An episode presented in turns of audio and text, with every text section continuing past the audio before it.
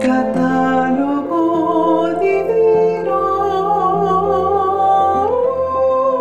Para conocer la vida de los santos con las hermanas trovadoras de la Eucaristía.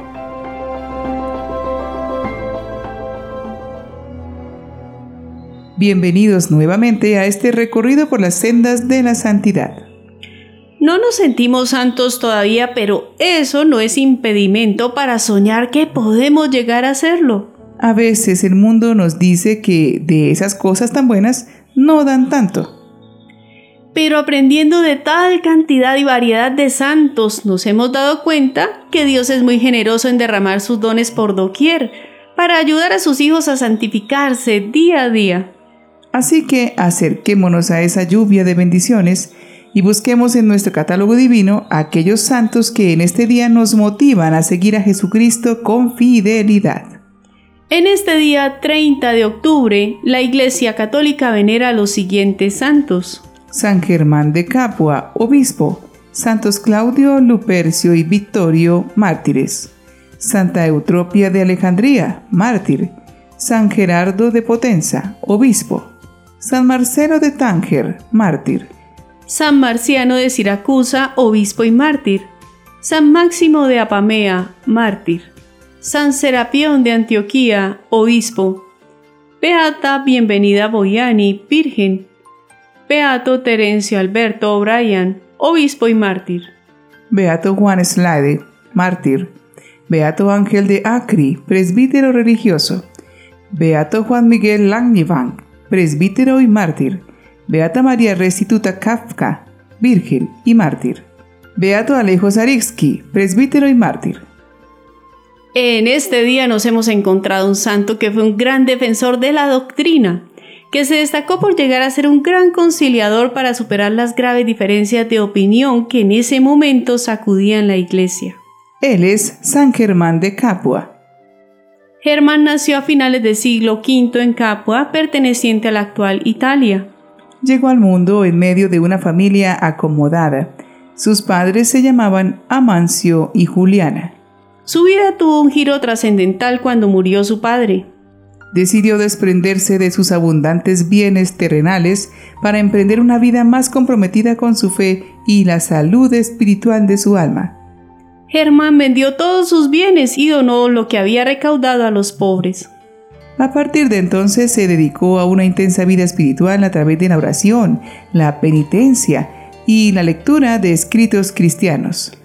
Su cambio de vida no quedó oculto a sus paisanos que vieron a Germán profundizar cada vez más en sus virtudes y lo reconocían como un hombre de bien, es más, como un hombre de Dios. Cuando en torno al año 516 murió el obispo Alejandro, y Germán es elegido según la usanza de la época, es decir, por el clero y la aclamación popular, para que lo sucediera en su cargo. El santo no se sentía a la altura del episcopado, pero tras una resistencia inicial, finalmente aceptó.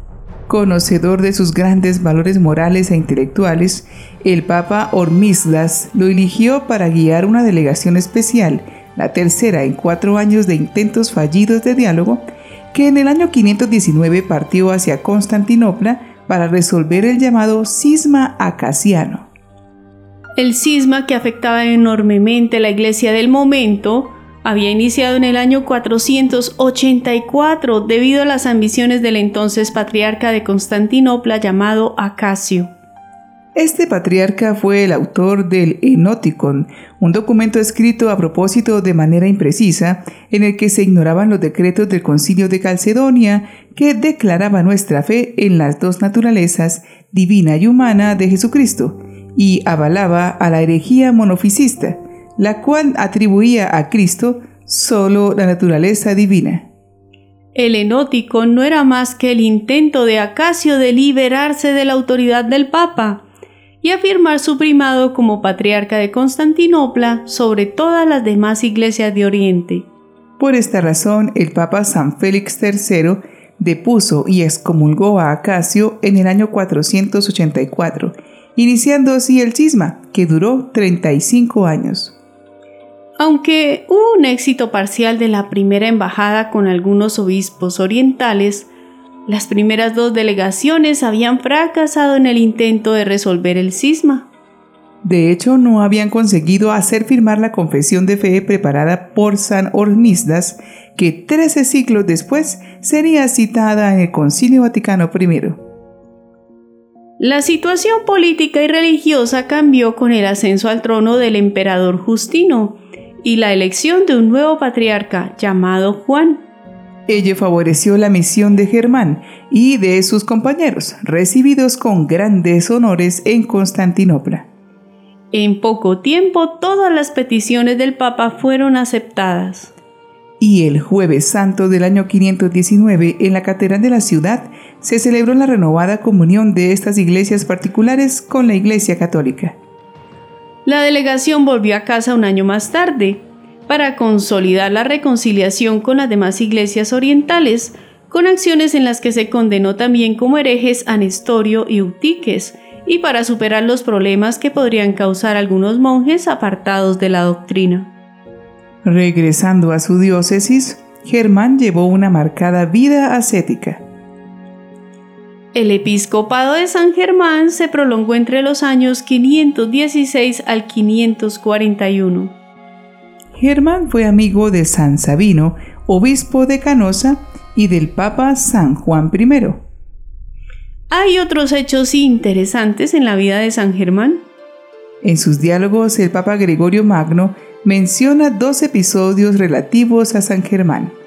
En el primero, Gregorio el Grande afirma, en base a la autoridad de sus mayores, que mucho después de la muerte del diácono romano Pascasio, San Germán le vio todavía en el purgatorio, porque se había unido al cisma que organizó Lorenzo contra el Papa San Símaco.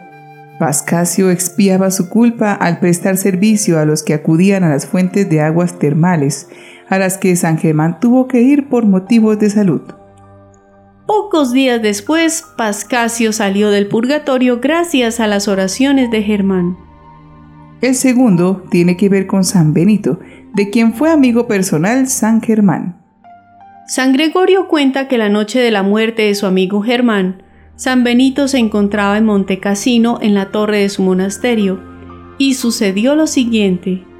Mientras el venerable padre fijaba con intensidad su mirada sobre este fulgor de luz, vio el alma de Germán, obispo de Capua, llevada por los ángeles en cielo dentro de una esfera de fuego. La fecha de su fallecimiento fue aproximadamente el 30 de octubre del año 541. Por el traslado de parte de sus reliquias y su vínculo con San Benito, la ciudad de Casino se llamó durante algunos siglos San Germán. La amistad de estos santos no fue solamente en la afinidad de sus personalidades. Esta amistad se basaba también en compartir los mismos ideales y la misma fe. En estos momentos en que el deseo de olvidar el bien común y el tesoro común de nuestra fe para favorecer los propios intereses está generando tensiones que pueden provocar desunión y discordias.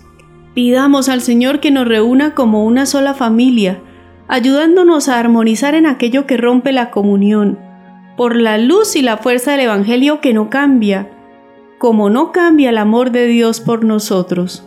Oremos juntos.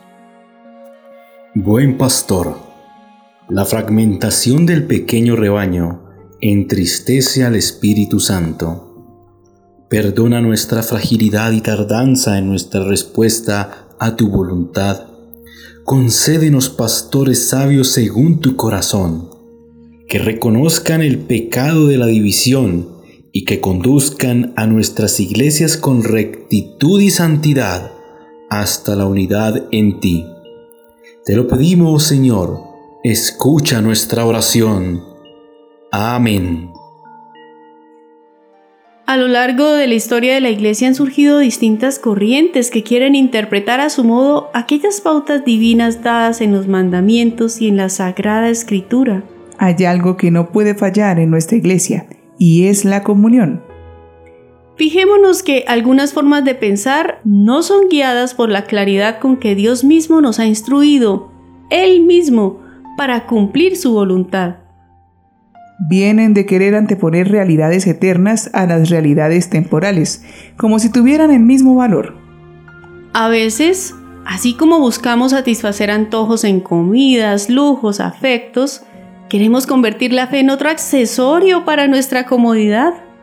Pero necesitamos reconocer que si Dios pone unas normas que solo se cumplen si nos gustan, ya no sería Dios. Si queremos mantener la comunión necesitamos tener claro que Dios es Señor y dueño de todo y que nosotros somos humildes criaturas.